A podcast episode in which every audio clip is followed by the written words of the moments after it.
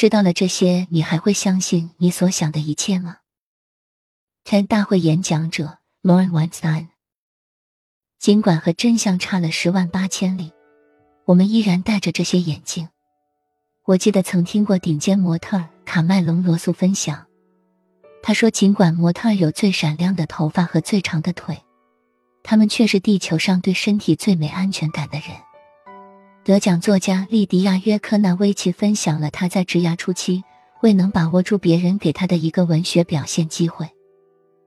引述他的话，理由是我们不见得知道要如何去期望、答应或者选择这个大好机会，即使它就在我们眼前，是因为我们自惭形秽，觉得自己不值得拥有它。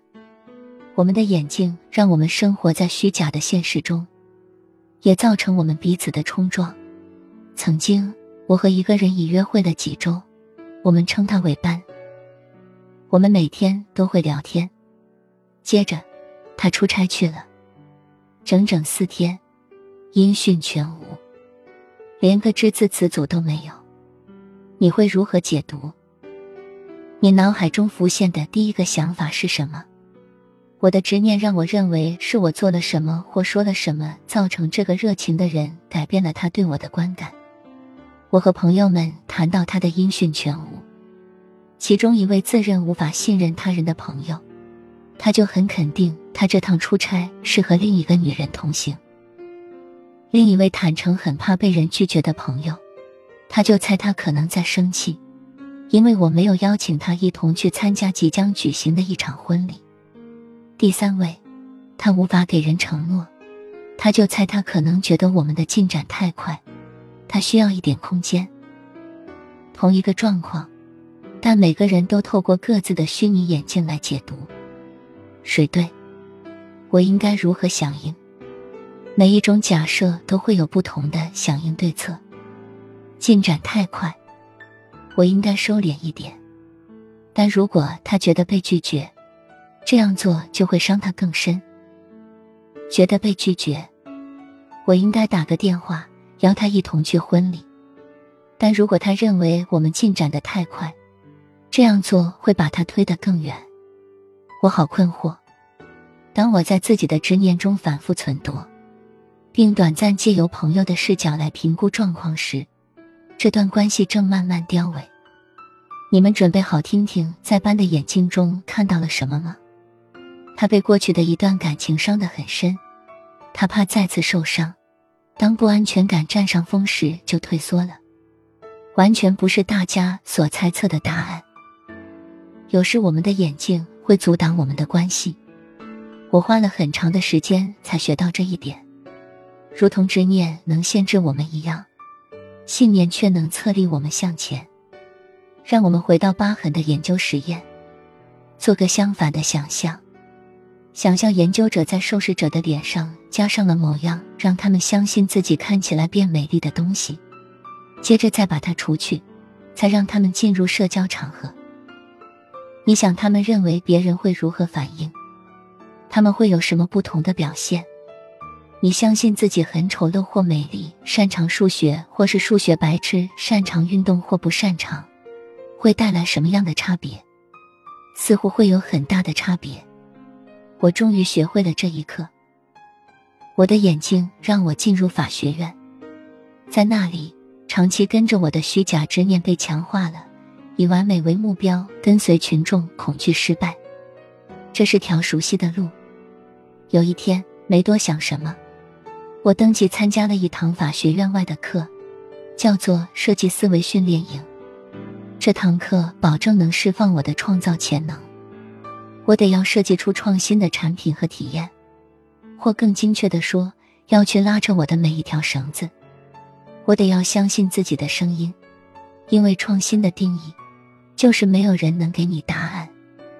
我得让自己走出舒适圈，因为打安全牌不会带来创新。也许最重要的是，我必须愿意承受失败，愿意接受不完美。唯有数次失败之后。才会产生最好的设计。如果我想要把它做对，我得愿意先犯错。在这班我很辛苦，因为能够协助我成功的一切，都是数年来我相信我不该去做的事。我终于屈服，接受他们的疯狂方法。接着，最惊人的事发生了。我感到自己能自由的去玩、去尝试、去实验、去过着被绳子束缚前的生活。从六岁之后，我就没有感到这么自由了。我也完成了以前想都不敢想的事情。我很惊讶、骄傲、解放且困惑。我想知道，在这堂课中限制我的那些执念，是否同样也在我人生的其他部分中限制了我？种子已经种下。也许我不该尽信自己所有的想法。拿掉虚拟眼镜，要能拿掉眼镜，我得先要知道我已给自己戴上眼镜。绳子断了，新的信念带来新的行动。我六岁之后做的第一个勇敢的尝试，就是拒绝了在一间法律事务所工作的机会，把我自己放入不同的现实情境中。我尝试不同的工作。同时承接各式不同的业余项目，对以前因缺乏经验而说不的事，现在我会说好。相信我能想出办法。我仍然会怕失败，怕转错弯，有时我也的确会做错。我只是不再让他阻止我。有一天，我接了一项为期十周的兼职工作，演说者的培训员。我爱上了这份工作。且是佛南多程度的喜爱，笑声不再害怕用双手抓住。我接着成立了自己的公司，协助领导者成为更优秀的演说者，并在史丹佛大学教授沟通课程。对我特别有意义的是，现在我可以给予他人的东西，正是我自己失去很久的东西——更强而有力的声音。我也挣脱了其他绳子。当我很扭捏害羞时。我完全无法想象我能在 TED 舞台上向大家揭露我的不安全感。那听起来比较像是个噩梦，我就站在这里了。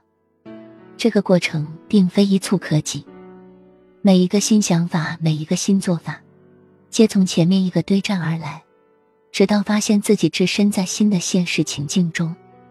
我还在努力挣脱一些绳子，我的目标是绳子能越来越少。为了达成目标，我会用棉花糖挑战来提醒我自己。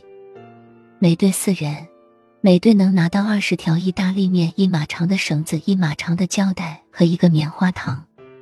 任何一队只要能建造出最高的独立式高塔，就能获胜。时间限制十八分钟，棉花糖要放在最上面。全世界都在玩这个挑战。包括商学院学生、律师、执行长、技术长、工程师。你们认为表现最好的是哪些人？刚从幼儿园毕业的小孩。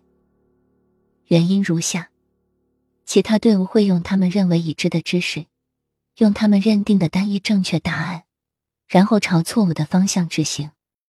相对的，幼儿园小朋友拥抱所有的可能性。他们会测试不同的选项。他们透过实验来收集信息，直到他们找到最好的方法。他们玩得很开心。我们在儿童时期之所以会这么棒，是因为我们那时还生活在未受绳子束缚的世界，生活在已知出现之前的世界，那里充满着各种可能性。那是在我不能之前的世界，那里只有我要怎么做，是摔倒就躺着不动前的世界。在那里，我们摔倒之后会马上站起来，不畏险阻。生活在没有任何东西能限制我们发挥潜能的世界。希望这场演说对各位的意义，也是那堂设计课对我的意义一个种子，让你去质疑过去所认为的真实，让你更能意识到绑着你的绳子，协助你看清楚，永远要靠自己去挣脱那些绳子。不论你是谁，身在何处。在这一刻，如果你能挣脱你的绳子，就能迎向崭新的生活。若要到那里，要靠一次一个新想法，一次一个新做法，直到有一天，你会发现身处在崭新的现实中。谢谢。